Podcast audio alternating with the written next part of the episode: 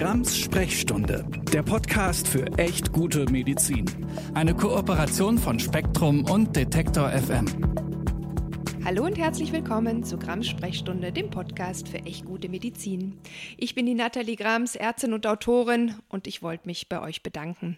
Danke, dass ihr das ganze Jahr dabei wart oder irgendwann dazugekommen seid um zu bleiben. Mir macht der Podcast echt riesig Spaß. Ich freue mich immer noch über eure so zahlreichen Themenvorschläge unter sprechstunde.detektor.fm. Ich freue mich auch, dass der Podcast im neuen Jahr weitergeht und dass ihr hoffentlich auch wieder mit dabei seid. Ja, wir waren das ganze letzte Jahr über auf der Suche nach echt guter Medizin und wir haben leider vor allem ganz viel echt schlechte Medizin gefunden. Unser Gesundheitssystem mag eins der besten der Welt sein, aber die Realität ist oft echt hart. Für PatientInnen, aber auch für Angestellte im Gesundheitswesen, für Menschen, die solide Infos suchen, für alle, die nicht auf den beliebtesten aber oft auch größte, größten Bullshit reinfallen wollen und für alle, die die Wissenschaft immer noch hochhalten wollen und sie immer noch für die beste Methode halten, um Wissen zu schaffen.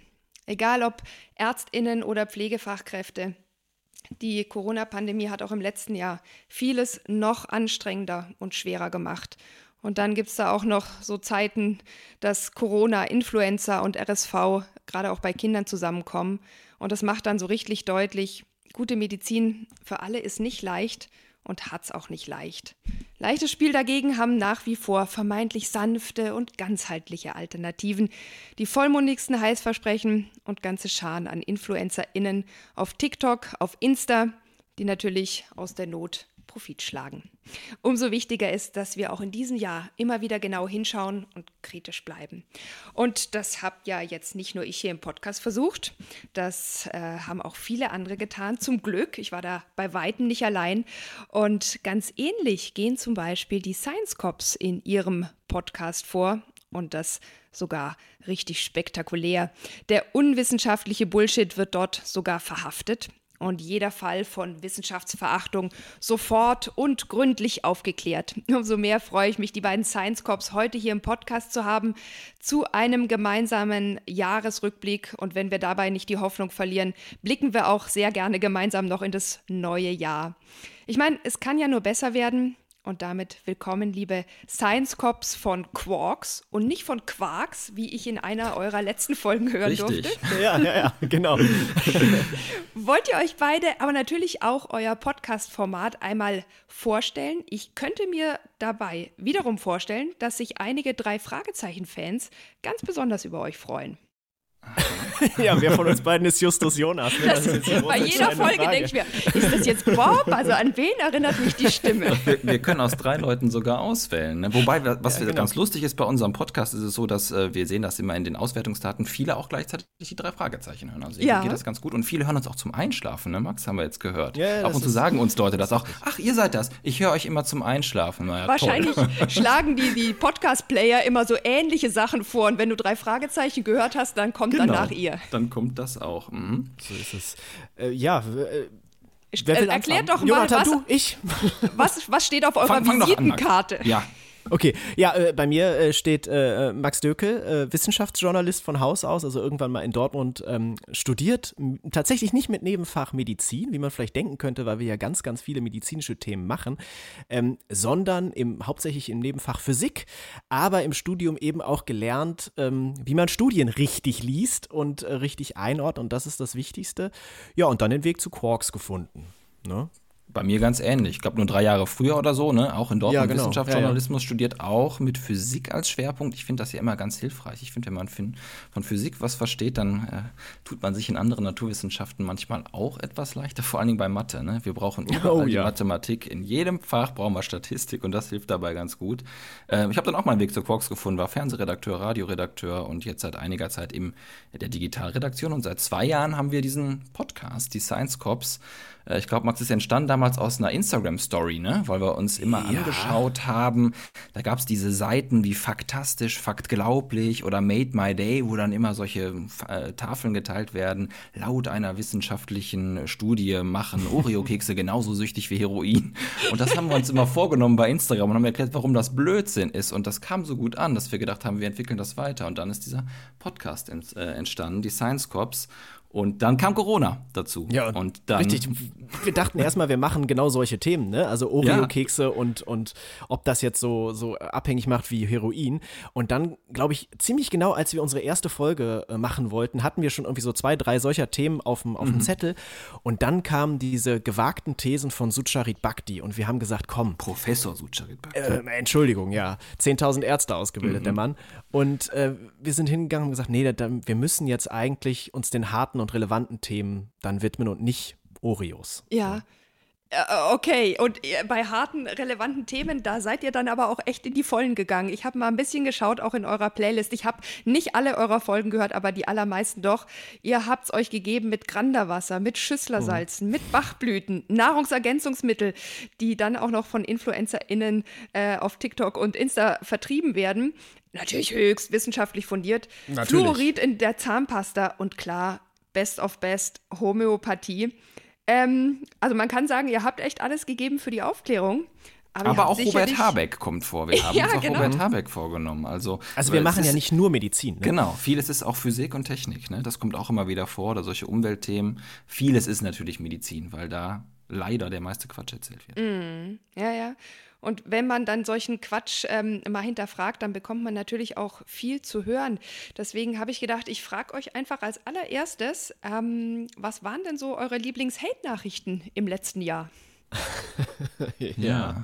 So ein paar Sachen also rausgesucht, ne? Max, ja, also das Schönste kommt immer über die Website, muss man sagen. Ja. Ähm, da, da, Mails kriegen wir gar nicht so viele böse, aber auf der Website ist es dann so, ähm, das Schlechteste an diesem Beitrag fand ich den ganzen Beitrag. Äh, oh. Das fand ich irgendwie gut.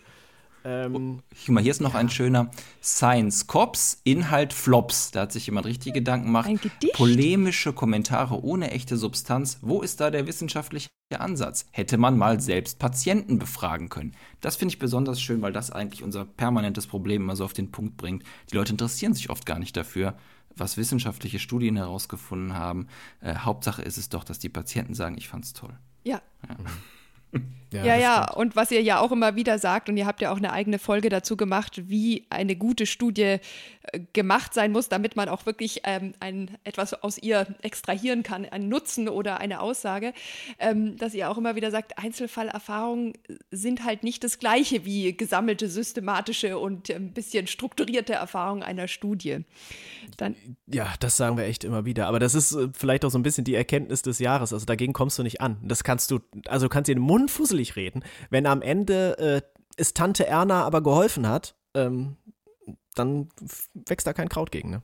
Ja, das ist der beliebte Satz. Ne? Wir hören den ja zum Teil auch schon mal, kann man mal so sagen, auch aus dem, sagen wir mal, weiteren Kolleginnen und Kollegenumfeld, dass dann auch mal Leute kommen und sagen, ja, aber mir hat es doch geholfen ähm, kann ja sein mit euren Studien da und eurer Wissenschaft. Und was ich so krass finde, und das war ja, ist eigentlich so unsere Erfahrung ne, der letzten zwei Jahre, ähm, wie sehr häufig wissenschaftliches Wissen oder wissenschaftliche Erkenntnis gar nicht aus bösem Willen, vielleicht auch, auch aus Unkenntnis abgelehnt wird, konsequent. Ja, ja, das ist eine Sichtweise von vielen, aber kann ja sein mit den Forscherinnen und Forschern, das ist ja weit weg von der Realität.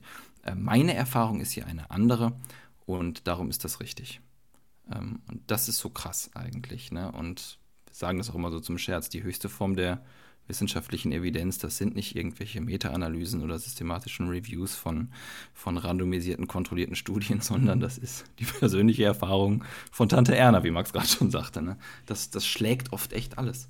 Ja, ja, und wenn man dann äh, sagt, ähm, nee, ich glaube, da gibt es einfach auch noch mal was, was ein bisschen drüber ruled ähm, und das würde ich gerne erklären, dann kommt ja immer der nächste Vorwurf, ja, das sagst du ja nur, weil du von der Pharmaindustrie dafür bezahlt Ach, wirst. Ja. Ich meine, ich mhm. mache ja fast nur medizinische Themen, da liegt dieser Vorwurf natürlich noch mal näher, aber ihr seid wahrscheinlich von der Pharma und der Atomindustrie bezahlt, oder? Ganz genau. Ja, nicht nur von der Pharma, sondern ja von allen. Auch die Sachen schließen sich ja gegenseitig auch immer aus. Das ist ja das Schöne. Wir werden auch mal von Veganern bezahlt, dann wieder von der Fleischlobby. Also, das ist halt immer derjenige, der einen gerade bezahlt, wo es passt, der Vorwurf, ne? Ja, ja, ich habe äh, ähm, auch einen sehr schönen, eine be schöne Bewertung auf Apple Podcasts bekommen. Die heißt, also nur ein Stern, weil weniger kann man ja nicht geben, Pharmalastik. Ich frage mich nur, welche Summe Frau Grams von der Pharmaindustrie erhält.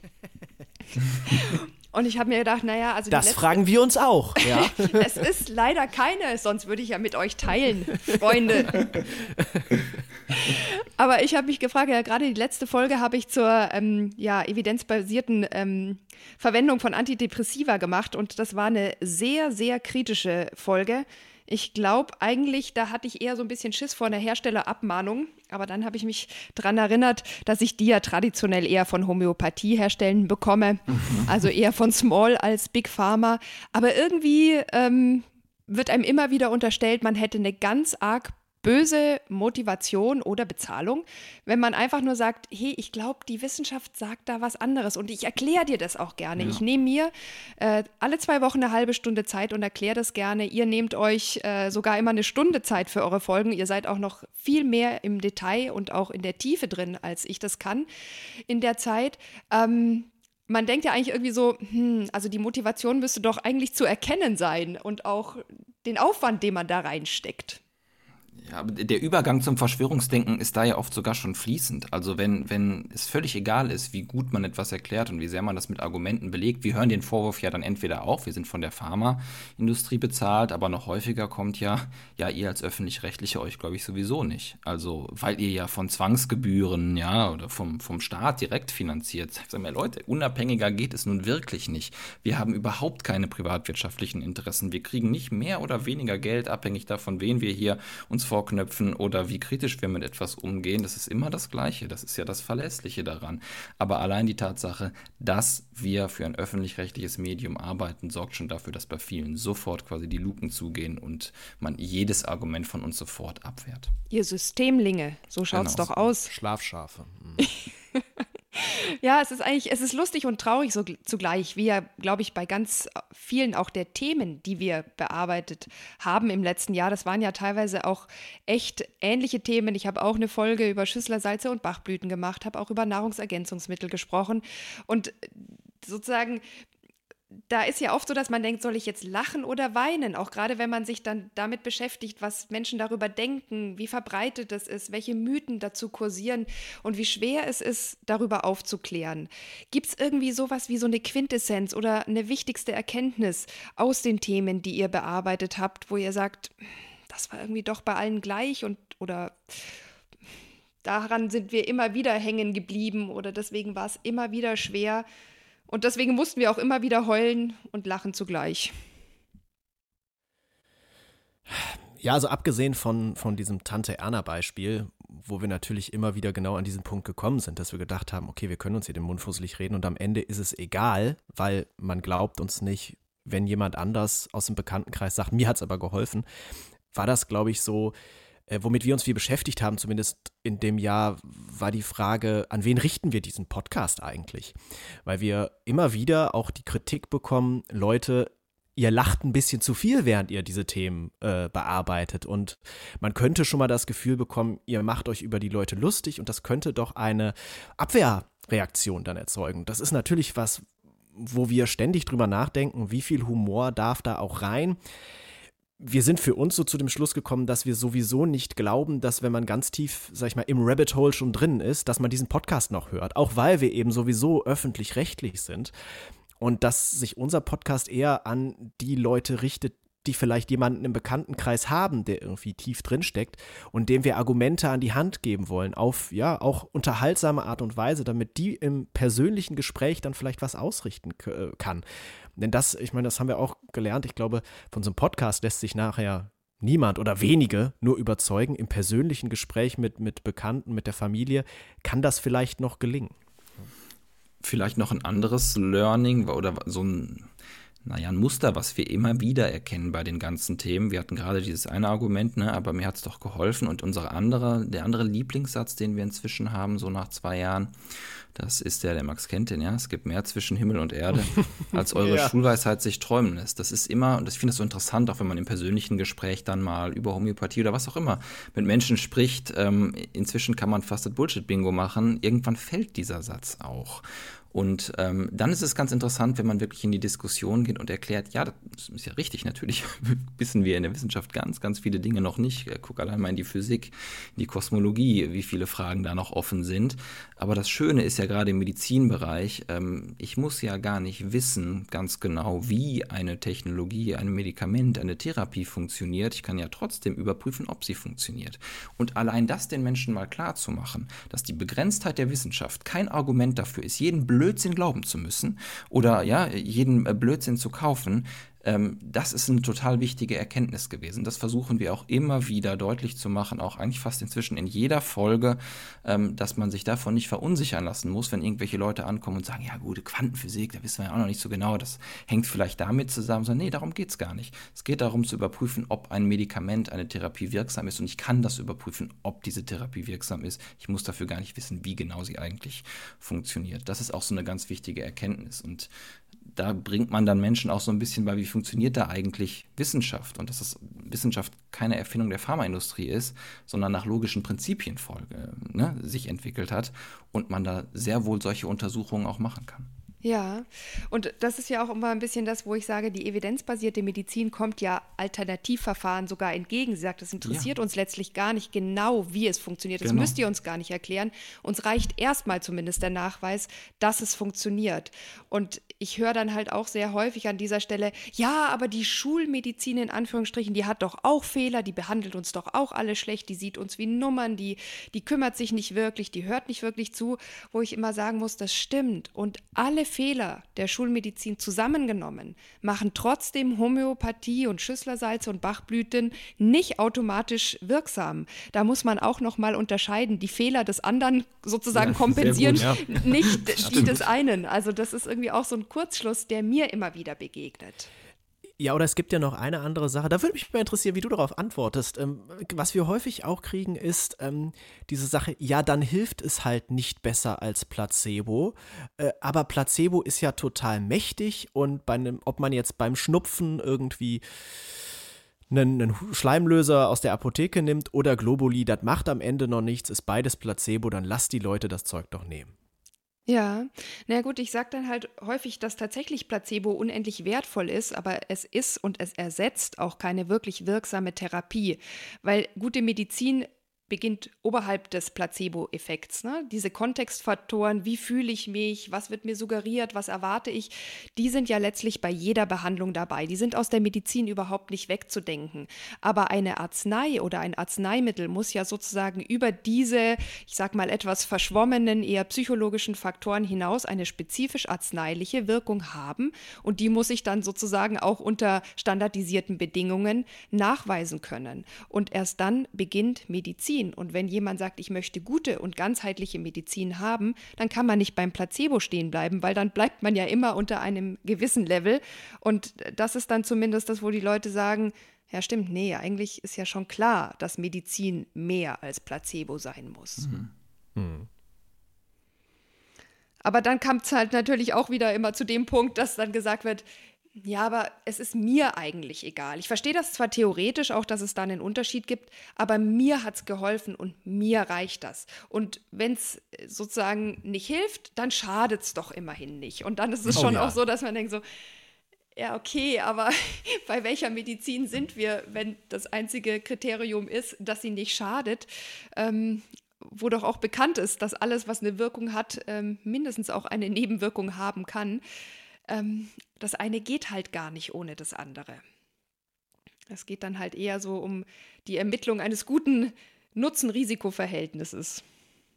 Ja, absolut. Ähm, auch das kriegen wir häufig. Äh, immerhin nebenwirkungsfrei, ne? Die gute alte äh, Medizin, äh, die alte gute Alternativmedizin, aber ja. Ja, es ist genau wie du sagst. Ich glaube, manche Leute wirst du auch nicht überzeugt bekommen. Also ja. es gibt einen gewissen Restteil, da bist du chancenlos.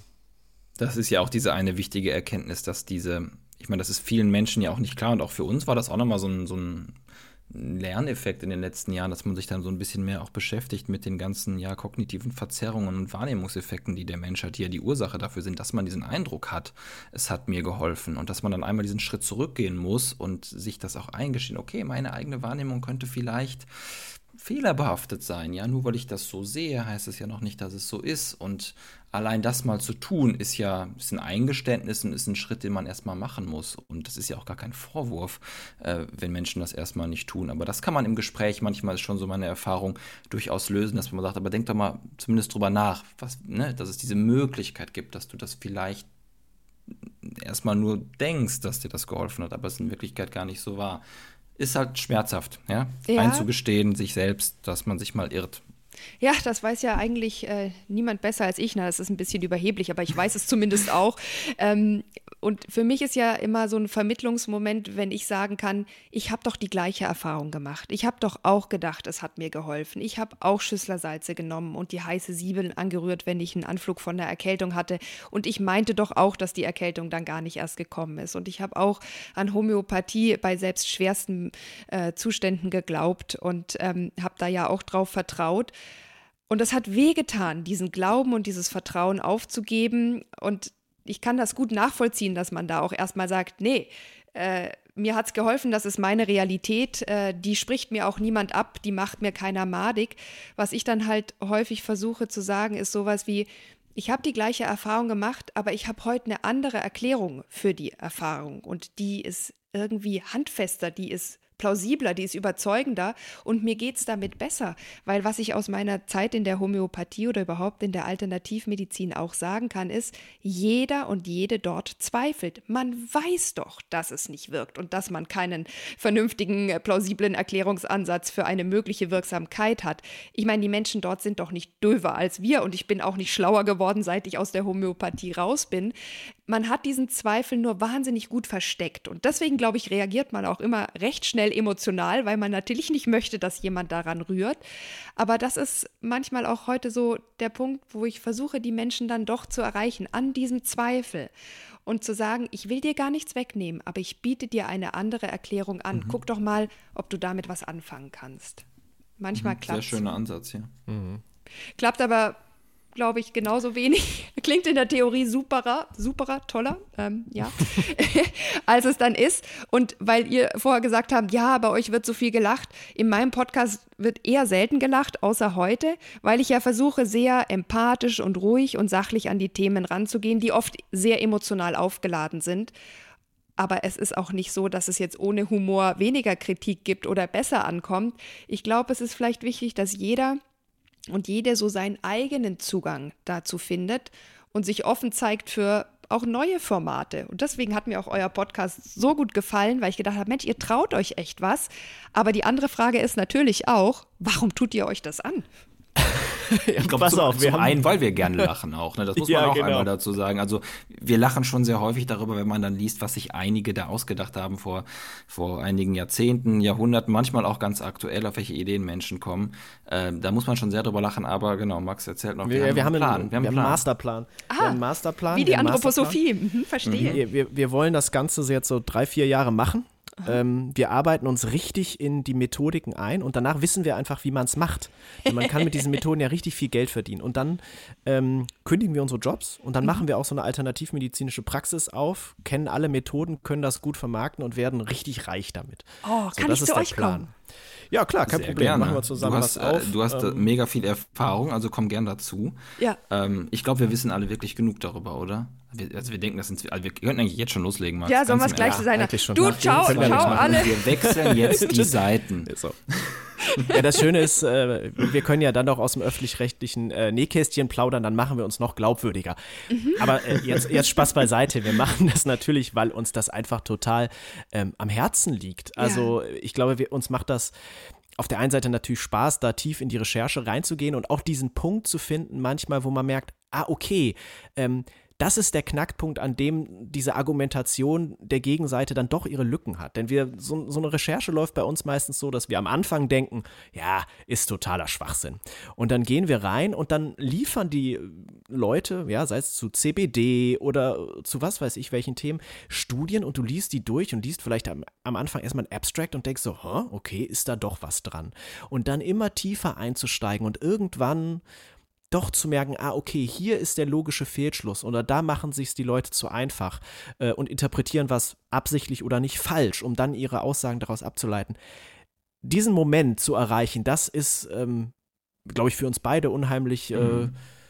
ja, toll. Äh, und das ist also ein persönlicher Erfolg. Echte Detektivarbeit ja? irgendwo. Ja. Ne? Ja, also man genau. hat immer, es ist wie in jedem guten Krimi oder in jedem Tatort. Wir erleben das selber. Jedes Mal durchlaufen wir diesen Prozess, dass du immer an diesen Punkt kommst, das kann doch nicht wahr sein, haben die etwa doch recht. Mhm. und dann und ich finde eure Kurve Fälle auch viel realistischer als bei den drei Fragezeichen. Gut, ich höre mit meinen Kindern meistens die drei Fragezeichen Kids, aber die sind irgendwie oft so etwas an den Haaren herbeigezogen. Und bei euch ist es ja eher so, dass ihr an den Haaren oder dass ihr das, was die anderen an den Haaren herbeiziehen, dann entlarvt und man danach echt so einen ja, Lerneffekt hat, aber auf eine sehr, sehr unterhaltsame Art und Weise. Und ich glaube noch ein anderer Punkt, warum wir uns das antun. Ähm, weil ich glaube, wir sehen das zumindest immer wieder mal, dass es tatsächlich auch einen Effekt hat. Ne? Ja, Max sagte ja, gerade schon, ähm, natürlich viele Menschen erreicht man damit nicht und die sagen dann, was das denn für ein Blödsinn. Hier gerade noch einen Kommentar gefunden, eure Herangehensweise gefällt mir nicht, ihr solltet vielleicht zum Kabarett gehen, da werdet ihr wahrscheinlich besser aufgehoben. Also klar, bei vielen Nehmen wir als da, Kompliment. Nehmen wir als Kompliment, denke ich auch. Ähm, aber klar, bei vielen ist das Schluss. Es gibt aber auch immer wieder Menschen und dann, das kriegen wir dann als E-Mails sehr häufig, die uns oh, echt ja. berichten und sagen, okay, ich habe mal angefangen nachzudenken oder ich komme ne, aus einer Familie, ähm, wo ganz stark dieses Denken Alternativmedizin äh, und logisches Denken fand überhaupt nicht statt. Und erst durch den Podcast habe ich mal angefangen, mich kritisch damit auseinanderzusetzen zumindest, mhm. ja, oder dass Menschen wirklich sagen, okay, ich habe mal angefangen, drüber nachzudenken. Ich bin immer noch nicht so ganz überzeugt, ähm, aber ich stelle jetzt mal ein paar mehr Fragen. Ich bin, wie du vorhin sagtest, ich bin ans Zweifeln gekommen. Und das bekommen wir total häufig und das äh, bestärkt uns auch total darin, das zu machen. Ich meine, wir wollen den Leuten ja nicht vorschreiben, was sie da tun sollen. Ja, wenn sie machen wollen, Batchblüten und Co., kein Problem. Also soll, kann ja jeder frei entscheiden. Was uns halt am Herzen liegt, ist dieses einfach kritische Denken ein Stück weit mehr zu fördern wieder, ja, und so eine gewisse, was sagen wir mal, Scientific Literacy ähm, zu vermitteln, dass man nicht jeden Quatsch glauben soll. Was wir auch nicht wollen, ist dieses Jahr, dieses Querdenker-Gerede, dann ist alles Blödsinn, was irgendeine Institution sagt und wenn es die Wissenschaft ist, aber dass man einfach mal kritisch, rational an Dinge rangeht. Und da bekommen wir schon als Feedback immer wieder von Menschen, die das lange nicht so gemacht haben und dann durch den Podcast mal anfangen, so ein paar Fragen zu stellen an bestimmte Themen. Ja, und vielleicht noch als, als Ergänzung, also einmal, äh, wir haben einmal eine, eine wunderbare Nachricht auch tatsächlich bekommen, also das heißt wunderbar, die Nachricht war eigentlich tief traurig von, von einem ganz jungen Mädchen, ähm, die berichtet hat, dass bei ihr in der Familie echt äh, einiges im Argen liegt und sie im Chemieunterricht total entsetzt war, weil ihre Mutter ihr Säurebasen immer anders erklärt hatte und die dann tatsächlich geschrieben hat, dass sie bei uns so den ersten Anlaufpunkt in ihrem Leben gefunden hat, wo sie merkte, da draußen gibt es noch was anderes als dieses Esoterikzeug. Und deswegen hört sie uns jede Woche und findet, das ist, oder alle zwei Wochen, und findet, das ist wie so eine rationale, ja, wie so ein rationales Zuhause so ein bisschen. Ne? Ja, ähm, mehr, mehr zwischen Himmel und Erde, da sind wir wieder. Und da ist nämlich mhm. auch die Rationalität verortet. Das vergessen nämlich ja. manche ganz ja. gerne. Ja, genau. Und das, das war schon echt, das war schon echt der Hammer, so eine Mail ja. zu bekommen. Ne? Das ist wirklich berührend und ich finde, das macht auch alle Arbeit und natürlich auch alle eher bösen Rückmeldungen, also das kompensiert das irgendwie, dass man mhm. denkt, na, vielleicht schafft man es doch, was Kleines zu bewegen, was Homöopathisches. Und warum tust du dir den, äh, den äh, Mist an? Naja, weil ich mir immer denke, Mensch, wenn ich das alles früher nicht wusste und ich hatte immerhin zu dem Zeitpunkt ja schon Medizin studiert oder war zumindest dabei, Medizin zu studieren, ich habe Chemieleistungskurs gehabt, ich habe ein naturwissenschaftliches Grundverständnis, wie muss es dann vielen anderen Menschen gehen, die vielleicht diese tollen äh, Grundlagen äh, nicht hatten oder auch ähm, jetzt erstmal noch nicht gefunden haben. Und wenn ich helfen kann, ähm, da irgendwie aufzuklären oder anderen vielleicht helfen kann, diesen Fehler gar nicht erst zu machen, auch gar nicht erst so tief in die Szene reinzugeraten, dann habe ich vielleicht auch wieder ein bisschen was gut gemacht. Aber letztlich ist es eben auch so, dass es mich mittlerweile wirklich stresst wissenschaftlichen oder unwissenschaftlichen, muss ich ja eher sagen, unwissenschaftlichen Bullshit zu hören und zu merken, wie schwer es ist, dagegen anzukommen. Da kriege ich auch so ein bisschen so, wie so eine Art, so eine Trotzmotivation und denke mir so, ach, hm. jetzt erst recht. Also sowas darf man ja. doch einfach nicht wirklich behaupten, ohne dass man da äh, eine fundierte Gegenrede zu macht.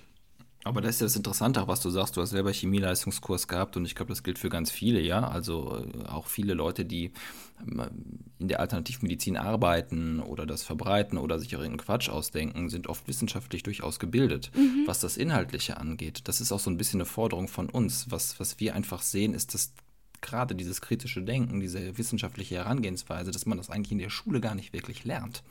Ähm, selbst im Studium zum Teil nicht so richtig. Vieles von dem, auch was wir im Podcast erzählen, das haben wir uns auch in den letzten Jahren eigentlich eher angeeignet oder sind da nochmal äh, tiefer eingestiegen. Wir lernen in der Schule ja die Schwerkraftgesetze und äh, ähm, irgendwie wie Reaktionen funktionieren in der Chemie und Fortpflanzung in der Biologie, aber wie denn Wissenschaft arbeitet, ja, wie Wissenschaft zu Erkenntnissen kommt, das lernt man in der Schule leider nicht. Darum ist unsere Forderung inzwischen eigentlich auch, dass Wissenschaft ein Schulfach werden sollte. Und zwar nicht die Inhalte der Naturwissenschaft, das haben wir alles, aber dieses kritische und rationale Denken, wie Wissenschaft auch vorgeht, das muss eigentlich im Schulunterricht schon viel, viel stärker ähm, stattfinden, um auch zu immunisieren gegen einen solchen Unsinn, der da täglich auf einen einprasselt. Ja, das denke ich auch, vor allem auch, ähm, um zu erklären, dass Wissenschaft kein weiterer Glaube ist, sondern dass es hier wirklich um das Wissenschaffen geht und dass es da Methodiken gibt, mit denen man da vorgehen kann und die kann man kennenlernen. Da muss man auch sozusagen nicht dran glauben, damit die funktionieren. Das finde ich schon als Instanz im Leben unheimlich wertvoll, weil keiner von uns würde auf die Idee kommen, die Steuererklärung mit dem Glauben zu machen. Wir wissen doch, dass wir einen Verstand haben, aber bei manchen Themen vergessen wir, dass das auch die Instanz ist, mit der wir da rangehen oder auch urteilen lernen können. Und das wäre schön, wenn das wirklich mehr und von Anfang an im Leben vieler Menschen so drin wäre, weil eben genau das bei mir auch erst im Nachgang gekommen ist, zu verstehen, was ist Wissenschaft eigentlich und warum ist das ganz schön wichtig. Absolut. Es gibt ja dieses, ähm, dieses Beispiel von Ricky Gervais, glaube ich. Der hat das irgendwann mal in irgendeiner amerikanischen Talkshow abgesagt. Äh, von wegen, er meinte, wenn du Religion äh, zerstörst, die Bücher, dann ist die Wahrscheinlichkeit, dass sie so nochmal geschrieben werden, relativ gering. Wenn du irgendwie ein Standardwerk über Gravitation zerstörst, dann ist die Wahrscheinlichkeit hoch, dass die Menschen nochmal auf die Idee kommen. Ja. Und so ist es ja auch bei, so ist ja auch bei Medizin, ja. Also wenn die jetzt äh, alle homöopathischen Bücher sag ich mal, zerstören würdest, weiß ich nicht, ob noch jemand auf diese Idee nochmal kommen würde. Aber man würde vermutlich, auch wenn man alles Wissen über Antibiotika zerstört, ja. irgendwann wieder auf die Idee kommen, ab ah, Penicillin, da könnte was dran sein mit der, mit der Wirkung. Ne? Ja. Wir würden dann die Bücher von Hahnemann noch schreiben, um Geld damit zu verdienen. das stimmt, ja. Nicht den Masterplan vergessen jetzt.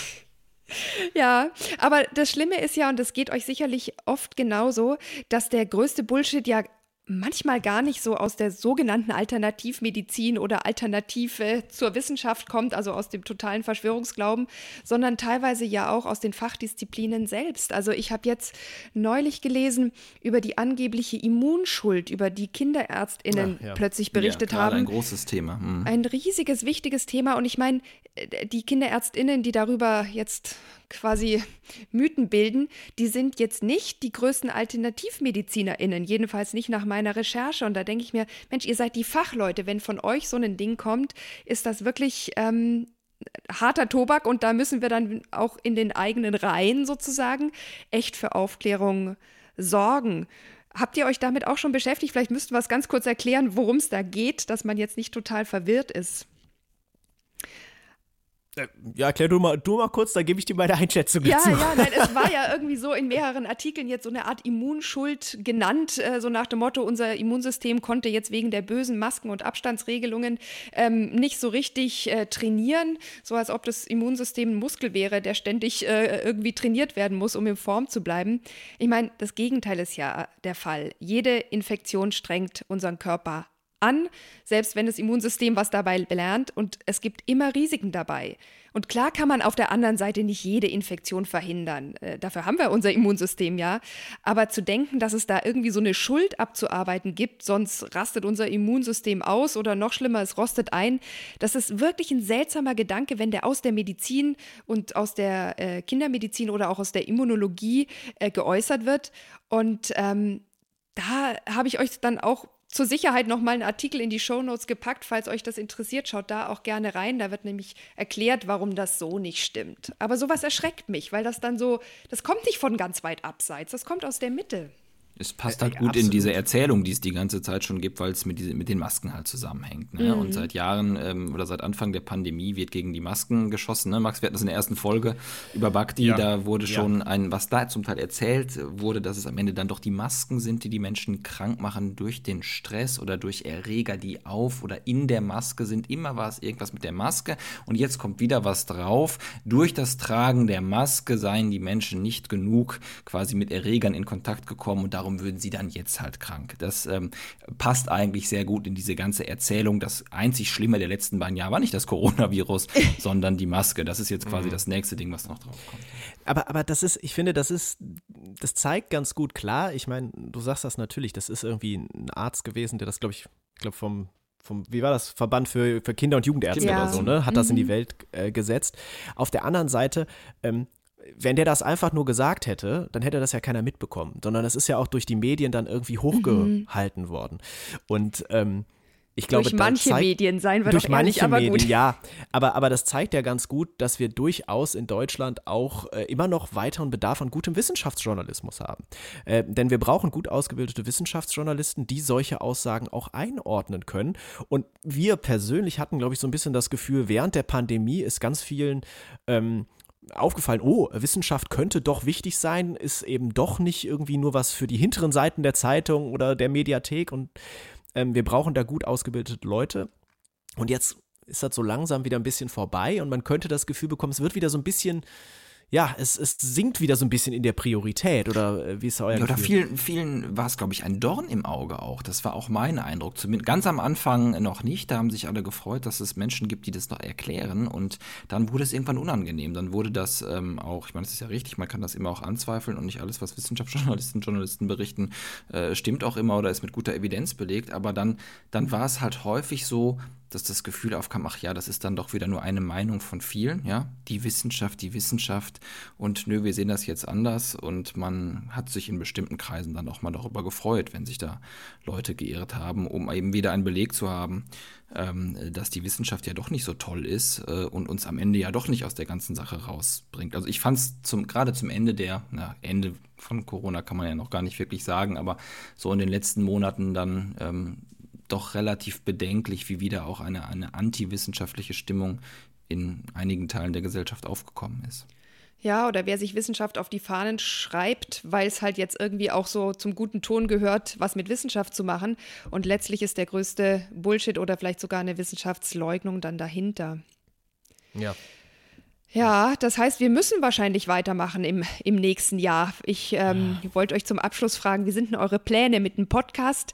Gibt es noch mehr Verhaftungen? Und habt ihr die Hoffnung, mhm. dass wir eine Chance gegen Bullshit, Wissenschaftsleugnung und Verschwörungsmythen haben? ich, ich sag vielleicht einmal, dass wir nur festnehmen. Äh, das ist äh, insofern ganz ja, wichtig, genau. weil verhaften darf, glaube ich, tatsächlich nur ja, die Polizei. Wenn wir verhaften wichtig, würden, sonst kriegen wir Ärger. Äh, äh, würden wir, wir, wir nehmen also nur fest und ja, wir haben ähm, eine ziemlich lange Themenliste mit Vorschlägen. Also wir kriegen äh, sehr, sehr viele auch. Und die wird im nächsten Jahr weiter abgearbeitet. Ich glaube, uns wird nicht äh, langweilig. Wir haben ein paar exotischere Dinge, aber ja auch noch ein paar äh, der großen äh, Themen nicht behandelt und die werden sicherlich im nächsten Jahr dann drankommen. Mhm. Und noch was können wir verraten, man kann uns im kommenden Jahr auch beim Festnehmen zugucken. Ne? Denn die Science Cops wird es im kommenden Jahr auch als Videoserie geben und so viel können wir schon mal verraten. Es wird eine Art wissenschaftsjournalistische Sitcom, die erste dieser Art in Deutschland. ja, dann kann man den Science Cops endlich mal bei der Arbeit zugucken. ja, ist ja schön zu sehen, dass ihr dann auch mal arbeitet. Ja, ja sonst also da sieht man auch, dass, dass wir auch nachts arbeiten. Ja, das, das höre ich schon immer, dass ihr nachts arbeitet, aber ihr seid doch nur Systemlinge, da wird doch die Arbeit für euch erledigt. Ihr müsst es doch dann nachher nur nachplappern, ihr Marionetten. Olaf Scholz ruft morgens persönlich bei mir an und sagt, Herr Döcke, ja. heute machen wir mal das und das Thema. Und dann sage ich, ja klar, äh, schick, schick Text drüber, ich spreche den dann ein. ja, genau. Aber gegen, dieses, gegen diese Vorwürfe kommt man tatsächlich nicht an, weil das ja auch gerade noch deine Frage war, Nathalie. Also glaubst du, ähm, was, was können wir ausrichten mhm. gegen Verschwörungsdenken und Bullshit? Ich glaube, da, wo es wirklich im Bereich der Verschwörungserzählungen ist, da können auch wir mit unserem Podcast ähm, nichts ausrichten. Da ne, sind die Leute, wie Max schon sagte, so tief im Rabbit Hole, die kriegen wir da nicht mehr raus. Aber was und das ermutigt uns, wie gesagt, immer, wenn wir solche Rückmeldungen bekommen. Äh, was wir schon glauben, ist, dass man gegen Wissenschaftsleugnung durchaus was tun kann. Nämlich genau dadurch, dass man immer wieder erklärt, wie Wissenschaft funktioniert und dass man Menschen dazu bringt, ein bisschen kritischer an, an den ganzen Unsinn, der da täglich so erzählt wird, heranzugehen. Da können wir schon einen ganz kleinen, aber immerhin auch einen Beitrag leisten. Da habe ich die Hoffnung jetzt noch nicht ganz aufgegeben, ähm, dass sich da ein bisschen was auch noch verbessert. Okay, also dann nehme ich jetzt mit, dass wir doch keine Alternativheilpraxis mit unserem gesammelten Wissen ausmachen, sondern mhm. alle drei dabei bleiben, weiter äh, Podcast zu machen, ihr dann bald auch im Videoformat und einfach bei der Aufklärung ähm, tapfer zu sein. Genau, das mit der, mit der Alternativmedizin, das machen wir, wenn es mit dem Podcast mal nicht mehr so läuft. Wenn ja. Themen ausgehen, ne? Ja. Plan B. Okay. So ist ein guter Plan. Liebe Science Cops, ich bedanke mich sehr herzlich, dass ihr heute bei mir wart. Alle anderen möchte ich noch beglückwünschen zu einem guten Start im neuen Jahr. Ich hoffe, ihr seid auch in diesem Jahr bei Grams Sprechstunde dann wieder dabei. Und falls ihr jemanden im neuen Jahr zu mehr Gesundheit oder auch zu kritischem Denken verhelfen wollt, dann empfehlt doch gern den Podcast der Science Cops oder auch meine Grams Sprechstunde weiter. Übrigens auch, falls euch die Neujahrsstimmung zutraut und zu gemütlich ist, bei den Themen, die wir so bearbeiten, entsteht ganz flott die hitzigste Diskussion und man kann, glaube ich, ziemlich schnell Ciao Langeweile sagen. Ich wünsche euch einen guten Start im neuen Jahr und viele kluge Gesundheitsentscheidungen. Und euch, liebe Science Cops, wünsche ich noch ganz viele, jetzt darf ich nicht Verhaftungen sagen, gell? Ja, Festnahmen. Festnahmen. Festnahmen. Im Sinne der Aufklärung. Danke, dass Danke, ihr heute dass wir da, da sein durften. Danke, Danke dass wir da sein durften. Ja. Ciao. Tschüss. Grams Sprechstunde, der Podcast für echt gute Medizin. Eine Kooperation von Spektrum und Detektor FM.